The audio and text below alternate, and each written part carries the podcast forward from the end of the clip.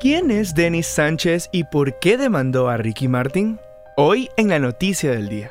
Seguidores y medios están pendientes de lo que ocurrirá con Ricky Martin. Esto después de que se diera a conocer que se levantó una orden de protección por supuesta violencia doméstica.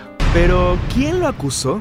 Los documentos indican que la demanda fue interpuesta por Denis Sánchez Martin, hijo de su hermana Vanessa. Una supuesta filtración de los datos de la demanda indicarían que el artista tuvo una relación consensuada durante un periodo de tiempo y que tras su ruptura, Ricky Martin había empezado a acosarlo e incluso a merodear su casa. Apenas se conoció de la acción legal en su contra, el cantante salió a decir en sus redes sociales que todo se trataba de falsas alegaciones, asegurando además que también afrontará todo el proceso legal y agradeció la solidaridad de sus fans.